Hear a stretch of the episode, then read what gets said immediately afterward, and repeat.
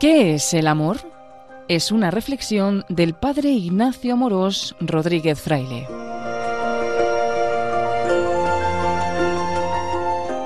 ¿Cuántas veces has escuchado la palabra amor sin saber lo que significa?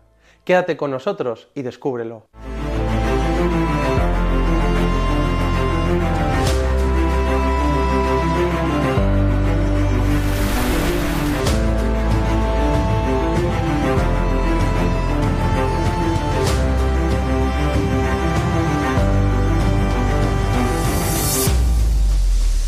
¿Qué es lo que mueve el mundo? Unos dicen que es el poder, otros que el dinero, otros que las ideas. Pero lo que mueve el mundo y la historia es el amor. Pero, ¿qué es el amor? Para los cristianos, el amor es la esencia y el corazón de nuestra fe, pero muchas veces no sabemos bien lo que es. Tanto es así que muchos matrimonios, familias, noviazgos, amigos se rompen por no saber bien lo que es realmente el amor. Y la gente que es feliz es la que de verdad ha aprendido a vivir el amor. El otro día fui a comer una hamburguesa con un sacerdote mexicano amigo mío. Cuando llegamos al restaurante nos pusimos a la cola. El señor que estaba delante de nosotros se giró y nos miró de arriba abajo. Estaba rapado, iba vestido con una camisa negra, tenía un collar de oro y un Rolex de plata. Un minuto después nos preguntó en inglés, ¿de qué vais disfrazados? Le contesté, no vamos disfrazados, es nuestro uniforme. Ah, ¿sois sacerdotes cristianos? Nos preguntó. Sí, le dije, somos sacerdotes de Jesucristo y nos dijo, es que nunca había visto uno. Pues encantado, le dije, me llamo Ignacio. Y nos preguntó, ¿puedo hacerme un selfie con vosotros? Por supuesto, le dije. Nos hicimos un selfie y me preguntó, ¿os importa que lo cuelgue en Instagram? No hay problema, encantado. Más tarde vino a la mesa donde estábamos y nos preguntó, ¿en serio creéis que vuestro Dios se hizo hombre? Sí, le contesté, y es más, es lo más importante de mi vida, que Jesucristo es el Dios hecho hombre. El tipo alucinaba, y nos dijo, impresionante. ¿Y es verdad que vuestro Dios dice que hay que amar hasta dar la vida? E incluso que hay que amar hasta el enemigo. Sorprendido porque se supiera el Evangelio mejor que muchos de nosotros, le contesté, la verdad es que sí, y que dice que hay que amar hasta dar la vida y amar al enemigo. Me miró y me dijo, eso es imposible, eso es una locura. Y le dije, es verdad, eso es imposible, pero con Dios se puede todo, es la locura de Dios. Y es verdad, muchas veces hablamos del amor y de enamorarse, pero realmente no sabemos muy bien qué es el amor verdadero, el amor auténtico, que es una locura de Dios. Y es muy importante saber lo que es el amor, porque de eso depende nuestra felicidad. Casi siempre hablamos del amor como el amor romántico, y eso está bien, porque es verdad. Pero el amor es algo mucho más grande, y Jesús nos enseñó el amor verdadero, que nos llena de una alegría llena de paz. Aunque no hay una definición que pueda encerrar todo el significado del amor, podríamos decir que el amor es buscar el bien del amado. Así lo definía Santo Tomás y lo recoge el catecismo. El amor es buscar el bien del amado. Fíjate que no he dicho simplemente que el amor es sentirme bien, tener pasión, sentir mariposas en el estómago. Eso está bien, pero el amor es buscar el bien del amado. En castellano solemos utilizar una palabra para hablar del amor y la usamos para referirnos a cosas muy distintas. Decimos, Amo el fútbol, amo la pizza, amo el buen tiempo, amo a mi novia, amo a Dios. Como ves, son amores distintos y se puede volver muy confuso. Los griegos, en cambio, tenían tres palabras para hablar del amor. Eros, filia y agape. No te asustes, solo voy a nombrar estas palabras porque nos van a ayudar a comprender lo que es el amor verdadero. La primera palabra es eros, y es el amor que busca poseer al amado, que lleva a salir de uno mismo por la admiración del otro. Eros era ese pequeño dios griego que lanzaba flechas de amor para hacer la tierra fértil. El Eros es la pasión amorosa, amor de búsqueda, de atracción, de necesidad. Es como un arrebato amoroso que se impone como una locura divina. Podríamos decir que es como el enamoramiento. Y el Eros es muy bueno porque despierta el interés por algo que se te presenta como bello y nos hace salir de nosotros mismos. A veces se ha entendido mal el Eros porque Freud cambió el Eros a erótico, reduciendo el eros a sexo. Estropeó lo hermoso y profundo del eros para convertirlo solo en atracción sexual. Y esto se convirtió en la comprensión moderna del amor. El amor erótico quiere más la experiencia que a la persona, convertir a una persona en medio y no en un fin. Los griegos jamás redujeron el eros a sexo, porque el eros era un amor apasionado y atractivo, mucho más profundo. La segunda palabra es filia, que es el amor entre semejantes, el amor entre hermanos o el amor entre amigos, el amor que tenía Jesús con sus discípulos. Todos conocemos esta palabra sin saberlo. Por ejemplo, conocemos la palabra filantropía, que es el amor por la humanidad. La ciudad Filadelfia, que es la ciudad del amor entre los hermanos. Filia es ese sentimiento de hermandad entre compatriotas, entre los dos de un equipo de fútbol o entre compañeros de clase. Filia es el amor de amistad, el amor por toda la humanidad, sin discriminar a nadie por su raza, color o religión. Se ama a las personas simplemente porque han sido creadas a imagen y semejanza de Dios. Esto es filia. La tercera palabra es agape, que es el amor de entrega, incondicional, sacrificado, que busca el bien del amado por encima de todo. Agape era una palabra que utilizaban los griegos, pero sin ningún significado fijo. Se usó muy pocas veces hasta que un nuevo amor entró en el mundo, el amor de Dios por los hombres. La palabra eros no era suficiente, la palabra filia no era suficiente. Por eso, la única palabra potente capaz de transmitir el amor de entrega total de Dios era agape, que aparece más de 250 veces en el Nuevo Testamento. Necesitábamos una nueva palabra. El mundo nunca pensó en un amor sacrificado y que se entregara hasta dar la vida, un amor incondicional. Es fácil amar a los que nos aman, pero amar cuando no te aman, amar hasta dar la vida, eso es una locura, eso es heroico. El agape es el amor de Jesucristo por nosotros. Es la palabra que aparece en el que dicen que es el versículo más importante de la Biblia. Tanto amó Dios al mundo que entregó a su Hijo único para que todo el que crea en Él no se pierda, sino que tenga vida eterna. En el amor verdadero, el eros y el agape van unidos y se complementan. El amor auténtico es el eros, enamoramiento, que te hace salir de ti mismo y busca poseer al amado, que madura y crece con el agape, que es ese amor de entrega que busca el bien del otro. Y es así, necesitas enamorarte y necesitas entregarte, como en todas nuestras relaciones. ¿Qué madre no se ha tenido que sacrificar por alguno de sus hijos en algún momento? Mientras que también ha disfrutado de sus éxitos y de esas miradas cómplices entre madre e hijo. Eros y agape, enamoramiento apasionado y amor entregado. Los dos son necesarios y son la doble dimensión de un único amor. El eros unido al agape es la perfección del amor, porque busca el bien del otro. Esa es la manera en la que te ama Dios, con pasión y entrega incondicional. Así nos explica Dios, a través de la Iglesia, lo que es el amor verdadero. Es más, en la primera encíclica de Benedicto XVI, al comienzo del tercer milenio, la tituló Deus Caritas Est, Dios es amor, y nos recordó lo que es el amor auténtico, que puede hacer que tengamos unas relaciones más alegres y una vida más feliz. Merece mucho la pena leerla. Es muy breve, un librito que si se pone de perfil no se sostiene, pero que es un tesoro que nos explica el verdadero amor. Dios es amor. Existe un gran peligro en la comprensión del amor que está llevando a romper matrimonios y a romper muchas amistades, y es pensar que el amor es solo un sentimiento. Hace tiempo una mujer casada me decía, mira, voy a dejar a mi marido porque ya no lo siento, y si no lo siento es como si le estuviera engañando. Y le dije, pero ¿quién te ha dicho a ti que el amor es solo un sentimiento? El amor es mucho más, el amor es querer el bien del otro. Los sentimientos van y vienen, pero el amor verdadero es para siempre. ¿Cuántas veces nos ha pasado que en nuestros amores nos hemos dejado llevar solo por los sentimientos, como si fueran lo único que afecta a nuestra vida? No sabíamos que el amor era más que un sentimiento. Esto de pensar que el amor es solo un sentimiento no tiene sentido, es absurdo. Imagínate que te levantas un día de la cama y llamas por teléfono a tu jefe y le dices, mira jefe, es que no voy a ir a trabajar porque no lo siento. Y como no lo siento, si voy a trabajar es como si te estuviera engañando. Y como no lo siento, es mejor no ir en contra de mis sentimientos. ¿Qué te diría tu jefe? O si tuvieras que ir un día a clase y te levantas sin ganas y le dices al profesor, mira, es que no voy a ir a clase porque no siento como para ir a clase. Y como no lo siento, es mejor que no vaya para no engañarme. ¿Qué te diría tu profesor? O si eres un deportista y tuvieras que ir a entrenar, pero ese día no te apetece o no lo sientes, aún así, sabes que hay días que te apetece más y hay otros días que te apetece menos, pero te superas y vas a entrenar, te entregas. De la misma forma, hemos dejado que entre esta idea absurda de puro sentimentalismo entre las cosas más importantes de nuestra vida, en el matrimonio, en el noviazgo, en la familia, en los amigos, y hemos dejado que nuestra relación y nuestros amores dependan de nuestros sentimientos, cuando es lo más variable que hay en el mundo. Si quieres fracasar en la vida, guíate solo por los sentimientos y fracasarás seguro. Los sentimientos son buenos, nos ayudan a hacer el bien y son parte del amor, pero los sentimientos no son lo más importante. muchas veces nos hemos dejado engañar. La idea no es reprimir los sentimientos, como se ha hecho en algunos ambientes voluntaristas, sino que debemos ordenar nuestros sentimientos.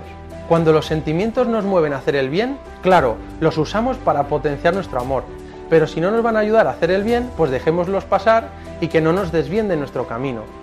Lo más importante es querer el bien de las personas que amamos y encontraremos ahí nuestra felicidad. Entonces, ¿cómo amamos? El ser humano ama con todo su ser, con todo lo que es. Corazón, inteligencia, voluntad, afectividad y cuerpo, con todo. Amamos con la inteligencia porque solo se puede amar lo que se conoce. Amamos con la voluntad y la libertad porque es una decisión libre de querer el bien del otro. Amamos con nuestros sentimientos porque hacen despertar el amor e impulsan a hacer el bien. Amamos con nuestro cuerpo porque manifiesta su amor con un abrazo, una caricia o un beso. Sería extraño pensar en una hija que quiera mucho a su madre y nunca le ha dado un beso. No. O como un chico que dijera, quiero mucho a mi novia y la quiero tanto que me voy a la cocina a pensar en ella. Eso es raro. Amamos también con nuestro cuerpo, pero de forma ordenada. La persona ama con todo lo que es. Así lo dice la Biblia. Amarás al Señor tu Dios con todo tu corazón, con toda tu alma, con todas tus fuerzas, con todo tu ser. Muchas veces se dice que el amor es solo voluntad, es querer, y es verdad que lo principal del amor está en la voluntad, que quiere el bien del otro, pero no es un acto solo de la voluntad, es un acto de toda la persona. El amor no es simplemente un acto frío de la voluntad, que reprime sus sentimientos y su cuerpo, no. Lo principal del amor es la libertad y la voluntad, pero el ser humano ama con todo lo que es, inteligencia, voluntad, afectividad, corporalidad. La clave está en no reprimir nada, sino en integrar nuestros sentimientos y nuestro cuerpo para querer y amar a los demás. Una vez escuché que el hombre es como un barco de vela que navega en medio del mar. El timón sería la inteligencia que marca el rumbo. Los remos serían la voluntad que hacen avanzar el barco. La vela serían los sentimientos que se abren en función del viento. Y la cubierta sería el cuerpo que hace que el barco tenga contacto con el mar. Entonces, con el timón marcamos el rumbo que queremos tomar, es decir, con la inteligencia marcamos que nuestra meta es amar a los demás y buscar su bien. Con los remos de nuestra voluntad hacemos avanzar el barco hacia nuestra meta. Intentamos que la cubierta de nuestro cuerpo obedezca a las órdenes del timón y no se deshaga en medio del mar. Entonces, si el viento es favorable, desplegaremos las velas para que el viento impulse el barco y nos ayude a llegar más rápido a nuestra meta. Pero si el viento es contrario, no pasa nada. Cerramos la vela y manteniendo el rumbo con el timón e impulsando el barco con los remos, seguimos avanzando hacia nuestra meta, a la espera de que vuelva un viento favorable. De la misma forma, cuando nuestros sentimientos nos impulsan a llegar a nuestra meta, que es amar a los demás, los acogeremos para que nos ayuden a amar más y mejor. Pero si los sentimientos son contrarios, cerramos las velas y seguimos avanzando guiados por la inteligencia y empujados por la voluntad. Así el barco de nuestra vida seguirá su rumbo de amar a los demás y llegará a su meta que es la felicidad. Sí, es verdad, a todos nos ha pasado. Un día te levantas de la cama y te crees Superman y al día siguiente no hay quien te levante. Los estados de ánimo y los sentimientos son variables, pero el amor permanece siempre. Como escribió San Pablo en el famoso capítulo 13 de la primera carta a los Corintios, el amor todo lo excusa, todo lo cree, todo lo espera, todo lo soporta. El amor no acaba nunca. En este punto ya podemos empezar a entender la locura de amor que pide Jesús en el Evangelio. Amar hasta dar la vida y amar al enemigo. Jesús dice, nadie tiene amor más grande que el que da la vida por sus amigos. Amad a vuestros enemigos. Hay que estar loco. No está diciendo que sintamos cosas buenas por todos, ni que nos llevemos bien con todos, sino que queramos el bien de todos, incluso de aquellos que nos han hecho daño. Y seguro que todos nos hemos encontrado con personas que nos han hecho daño, y pensar en que te guste o en ser su amigo parece imposible. Pero Dios no te pide que te guste, porque no te puede gustar todo el mundo, sino que elijas querer su bien, que elijas perdonar, porque si no perdonas, ese resentimiento te puede destrozar la vida. Entra ahí el agape cristiano, que responde al mal con el amor que busca el bien del otro. Amar a los que te aman lo puede hacer cualquier persona, y está bien, pero amar a los que te han hecho daño o a tus enemigos solo lo puede hacer aquel que ha recibido el amor de Dios, el agape. Para nosotros es imposible, pero para Dios todo es posible. Ahora que hemos aprendido de la mano de la Iglesia lo que es el amor verdadero, con el eros, el filia y el agape, nos fijamos en un pasaje del Evangelio muy especial, que nos enseña el verdadero agape cristiano. Es la historia de Jesús con San Pedro a orillas del lago Tiberíades en una mañana de primavera. Sucedió el domingo después de la resurrección, y Jesús resucitado se aparece en ese lugar junto a un fuego. En medio del lago se encontraba Pedro con otros seis apóstoles pescando en una barca, y Jesús les dice, ¿tenéis algo de comer? No, contestaron. Y Jesús les dice otra vez, echad las redes a la derecha de la barca y encontraréis. Parecía una tontería, porque los pescadores saben que es casi imposible pescar cuando ya ha amanecido. La echaron y casi no eran capaces de sacarla por la cantidad de peces que tenían. Entonces Juan, con esa mirada limpia, le dice a Pedro, es el Señor. Al oírlo, Pedro, que estaba desnudo, se puso algo encima y se echó al mar, y nadó unos 90 metros para llegar a Jesús. Y leyendo la historia vemos cómo se encuentra Jesús con un fuego preparado, con un pez encima y un pan. De alguna manera todo aquello le recordaba a Pedro otro fuego, diez días antes, cuando tres señoras se acercaron a él y le dijeron, tú estabas con Jesús. Y él juró, no conozco a ese hombre.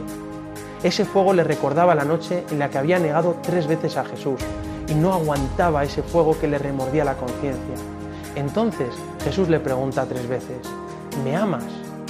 Ahora miremos con atención cómo en este Evangelio, en el original en griego, aparecen dos verbos que se utilizan en la conversación. Una palabra es filia y la otra es agape. Recordemos que filia es el amor entre semejantes, el amor humano natural, de amistad, pero no total. Y agape es el amor de entrega total, sacrificado, incondicional, que busca el bien del amado hasta dar la vida. La conversación es la siguiente. Dice Jesús, Simón, hijo de Juan, ¿me agapas? ¿Me amas con este amor de entrega sacrificado hasta dar la vida? Y Pedro podría haber contestado, te amo, te agapé incondicionalmente. Pero ahora que ha negado tres veces a Jesús, que ha experimentado su miseria y su infidelidad, dice con humildad, sí Señor, tú sabes que te filia, que te quiero con mi pobre amor humano natural de amistad. Jesús insiste, Simón, hijo de Juan, ¿me agapas? ¿Me amas con este amor de entrega sacrificado hasta dar la vida? Y Pedro repite la respuesta de su humilde amor humano. Sí, Señor, tú sabes que te filia, que te quiero con mi pobre amor de amistad. La tercera vez Jesús le pregunta, Simón, hijo de Juan, ¿me filia? ¿Me quieres con tu pobre amor humano de amistad? Simón es consciente de que Jesús le basta su amor pobre, el único del que es capaz, y sin embargo se entristece porque parece que Jesús duda de su amor. Por eso le responde, Señor, tú lo sabes todo, tú sabes que te filia, que te quiero con mi pobre amor humano de amistad. Lo que parece es que Jesús se adapta a Pedro. Jesús es quien se inclina y toma el pequeño amor humano de Pedro y le dice que apacienta sus ovejas. Y esta es la preciosa historia de los dos significados del amor como aparece en el Evangelio y que nos pueden empujar a ver qué tipo de amor estamos dispuestos a ofrecer a Dios. Esta adaptación de Jesús nos llena de esperanza a nosotros, que hemos experimentado la infidelidad, seguros de que Jesús puede darnos su agape para seguirle hasta el final. Sígueme, le dice a Pedro. Desde aquel día, Pedro siguió al Maestro consciente de su propia fragilidad, pero no se desalentó, porque sabía que podría contar con Jesús, el resucitado, que se adaptó a su pobre capacidad de amor, incluso después de sus negaciones y de sus lágrimas. Y así también a nosotros se nos muestra el camino, que a pesar de nuestra fragilidad, Jesús se adapta a nuestra debilidad. En este mundo nuestro nunca encontramos un amor perfecto. Todos prometemos un amor que solo Dios puede dar. Por eso podemos ir hoy a Jesús, ofrecerle nuestro filia, nuestro pobre amor humano y pedirle que lo transforme en un agape, un amor divino, de entrega incondicional. Dios es la fuente del amor, ese agape que es la fuerza más poderosa del mundo y el secreto de la felicidad. Para ser felices, la clave está en el amor auténtico, en descubrir el agape, que puede hacer que vivamos más entregados y experimentemos una alegría llena de paz. El amor no es solo un sentimiento, Ojalá que nuestro eros apasionado madure con un agape de amor de entrega, para así amar para siempre a Dios y a los demás. Si quieres entender algo del cristianismo, solo lo puedes entender en clave de amor. todos los misterios de la fe cristiana solo se entienden si conocemos que Dios es amor y que solo busca nuestro bien y nuestra felicidad. ¿Cómo entender que Dios ha creado un mundo maravilloso para nosotros? Porque está loco de amor por nosotros. ¿Cómo entender que Dios ha hecho hombre y ha muerto en la cruz? Porque está loco de amor. ¿Cómo entender la Eucaristía, que Dios se queda en un trocito de pan? Porque está loco de amor. Por eso solo podemos conocer las cosas de Dios en clave de amor. A veces, ante los misterios de Dios, solo se puede decir, esto es una locura del amor de Dios. Como decía San Agustín, ama y haz lo que quieras, pues si amas de verdad, no es posible que hagas sino el bien. Y no lo olvides, Dios te quiere y te quiere feliz.